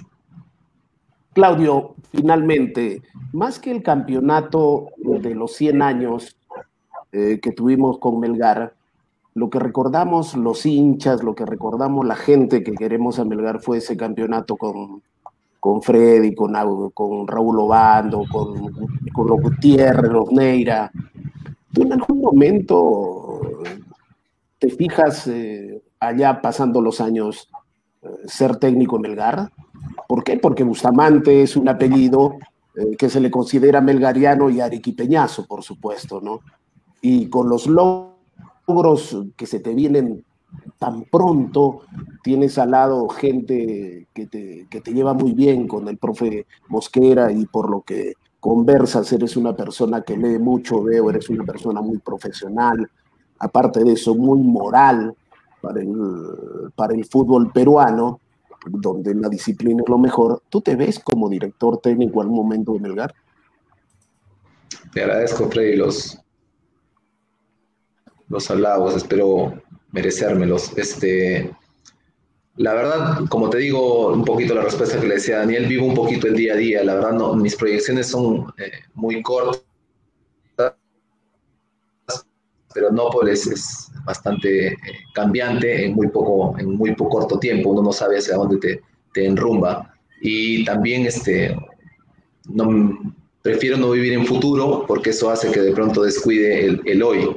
Entonces, este, no sé si, si, tendré la oportunidad de ser ni siquiera de, entrenador de fútbol principal, porque eso va a depender seguramente de que se venga la oportunidad. Lo único que sí quiero es que donde me toque estar preparado eh, y, tener cosas porque me las merezco, no porque me las prestaron, me las regalaron o me las alquilaron, por cosas que me merecí, me den y si es que tocó estar a la altura y, alguna vez me, me propuse este, en el fútbol eh, saber todo. Yo cuando me, puse a, estudiar para el fútbol dije, este, ilusoriamente, evidentemente, quería saber todo el fútbol y eso no, no me va a alcanzar vida para, para poder lograr.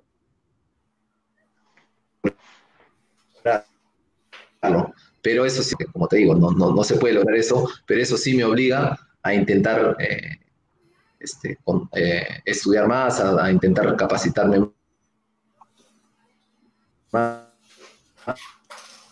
y también algún corazón, algún chico, poder eh, mejorarle la vida a alguien o mutuamente, aprender de las personas y yo también darles un poco de, mi trabajo para poder a ellos eh, mejorarlos en su vida profesional y en su vida, y en su vida deportiva, profesional y personal. Así que este, si, si es, evidentemente, yo soy un arequipeño de... lamentablemente algunos problemas de la señal con, con Claudio en la parte final ya de la entrevista. Pero hemos escuchado bastante de Claudio, ¿no? Muchachos, hemos escuchado bastante, tenemos un panorama más claro de lo que ha sido el trabajo del actual asistente técnico de Roberto Mosquera, bicampeón nacional, ¿no? Con, sí. Combinacional. Vamos a esperarlo para la despedida, pero interesante charla, ¿no? De la disciplina, como dice Freddy, la, moral que, que, se ha manejado en, en Cristal, eh, ha sido interesante, interesante charla. lo bueno es que no se plantea cosas a futuro, ¿no? Ahí está Claudio de nuevo intentando. Claudio, se te fue la señal un poco. ¿Nos escucha, Claudio? Claudio, ¿estás ahí? Bueno, en todo caso. Sí, sí, el, internet este, está, está. Sí, yo los escucho perfectamente. Ok, Claudio. Sí, no, bueno, simplemente ya para despedirla, para despedida, para la despedida, para el fin de la entrevista. Muchas gracias, Claudio, por atender al llamado de, de hinchapelotas. Este, gracias por, estar hoy día. Me imagino que hoy estás listo para descansar, luego de viajar, luego de la ardua labor que terminó ayer con el campeonato. Y un saludo y las felicitaciones, Claudio, en la parte final ya de, la, de esta entrevista.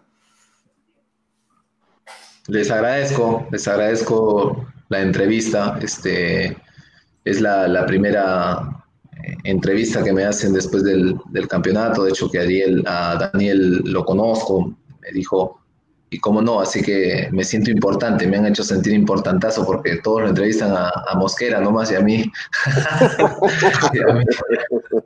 Entonces, este, de verdad me hacen sentir importante, les agradezco mucho, no, no, no, suelo dar este, muchas declaraciones porque no me, los, no me las piden en primer lugar y segundo porque este, no corresponde que, un poco sea el momento más de los futbolistas, quizás del profe, pero bueno, agradecido igual por, el, por el tiempo y yo estoy presto para, cualquier momento que, me soliciten, estoy a la orden. Muchas gracias por, por la entrevista, que ha sido bastante entretenida también para mí. Gracias, Claudio. Gracias, Claudio. Muy bien. Gracias, Claudio. Feliz Navidad. Claudio Bustamante, asistente técnico de eh, Roberto Mosquera, ¿no? Este, dale, Freddy. Parte final, lo gana el tiempo. Yo realmente, realmente me siento muy contento porque veo en Claudio Bustamante una persona íntegra, que lo primero es los principios morales, la disciplina, ¿no es cierto?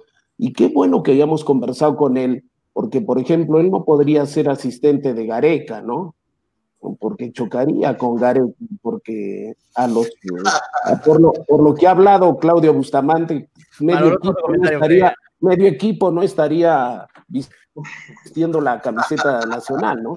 Eso es lo que me ha sorprendido gratamente, ¿no? De parte de Claudio Bustamante, y para que se den cuenta que en el fútbol peruano incluso se puede ser buen jugador y buena persona, que es lo que han impuesto básicamente, si vamos a ver el, el contenido de la entrevista, cuál es la base de este triunfo de cristal que nos ha dicho Claudio Bustamante la disciplina, los valores, ser buena persona ante todo. Que sea buen futbolista o mal futbolista, eso es secundario.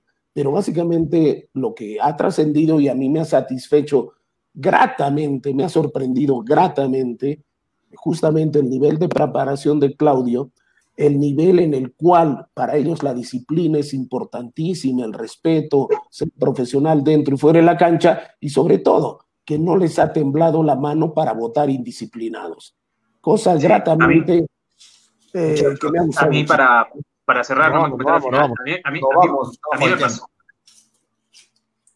A mí me pasó lo mismo que a Freddy. ¿ah? Uno, uno, uno habla con Claudio y entiende por qué es campeón y por qué trabaja con, con, con Roberto Mosquera y forma parte eh, de, ¿Por qué de uno los comandos técnicos más importantes, ¿no? Es el perfil que se busca en, en Cristal, creo yo, ¿no? Claro, es el perfil de Cristal. sí. Juan, Juan Guillén dice, Claudio tiene un aire a Cristian Díaz, es cierto. ¿ah? Tiene- Sí, tiene- físicamente tiene un aire ¿ah? también, ¿ah? tiene igualito. un, ven- tiene un ventarrón. Sí, sí, Nos van, a, nos van a sacar Vamos. del aire, al igual que la última vez nos van a sacar del aire, así que rapidito, rapidito les muestro cómo está la tabla en la polla hincha pelota, rapidito, ¿ah? ¿Quién ganó. Daniel o Edwin? Ahí Falta el estamos. partido de Boca y Racing, dice. Ah, falta el partido, ¿no?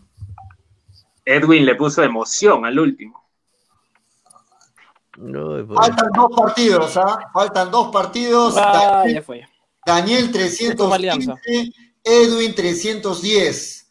Les cuento, Sí. faltan dos partidos. Sí. Manolo se va a la baja. Manolo se va a la baja. miento, miento. No se la baja ya. El Freddy está tercero. No Escúcheme, puedo creer, escúcheme, escúcheme, falta solo un partido, el de Boca con Racing. Si Boca gana o Racing gana, los 300 soles se los lleva Daniel Arenas. Y si empatan, Edwin sería el ganador de la polla y se llevaría los 300 soles. Así está de ajustada la polla de hincha pelotas. Daniel, Daniel tienes, ganador, tienes que ponerte, Daniel, tienes que ponerte calzoncillo con tirantes, definitivamente. Si no vas a ver- perder la Vas a ver ese partido con nervios, ¿no? Uy, No, yo confío en Boca. Yo confío en Boca. bueno, un empate, es, le da- un empate le da el triunfo a, a Edwin, ¿ah? hay que decirlo. Ahí está. Un digno tercer lugar, creo, ¿eh? Digno ter- tercer lugar, Freddy. Digno Sí. tercer lugar. Y ¿eh? Manolo eh, es retirado de la Manolo. polla. Para la siguiente polla, él se va a la baja. Entonces la baja. Bueno, el primero que quedó último, ¿no? Ya todo- Sube uno del público. Sube uno del público. Sube uno más del público y Toño se- eh, Manolo se va a la baja por una temporada de la polla. Nos vamos, muchachos, nos vamos. Este, nos despedimos, Nosotros gracias para el próximo año. gracias a Estéreo 1 y a Nevada 900. Se quedan en interno, muchachos, para hablar breve nomás. Nos vamos. Este, Nevada Toño, 900, ya nos ha sacado hace rato la radio, dicen ya. Toño, la, despe- Toño, la despedida, la despedida, Toño, nos vamos. No vamos, no vamos, muchachos. Esto fue hincha pelotas. Este, un abrazo. Mañana nos encontramos. Porque de fútbol. Se habla Ahora así. Tu preparación no puede parar. Academia Alexander Fleming. Apertura. Su ciclo de enseñanza virtual. La misma calidad de enseñanza. Pero ahora, desde la comodidad de tu hogar. Nuestros resultados. En Derecho. Mario Vidal Choquejara, primero en Derecho. Yamilet Flores, tercero derecho. Coca Calderón, derecho. Xiomara Quispe, derecho. Conéctate al aula virtual Fleming y asegura tu ingreso. Informes al WhatsApp 912 39 29 50. Urbi trabaja desde su casa. Se cambió a Claro porque necesitaba una gran cobertura y más velocidad para atender a sus clientes. Ahora que todo ha cambiado, ¿qué esperas? Cámbiate a Claro tú también. Consulta cobertura en www.claro.com.pe.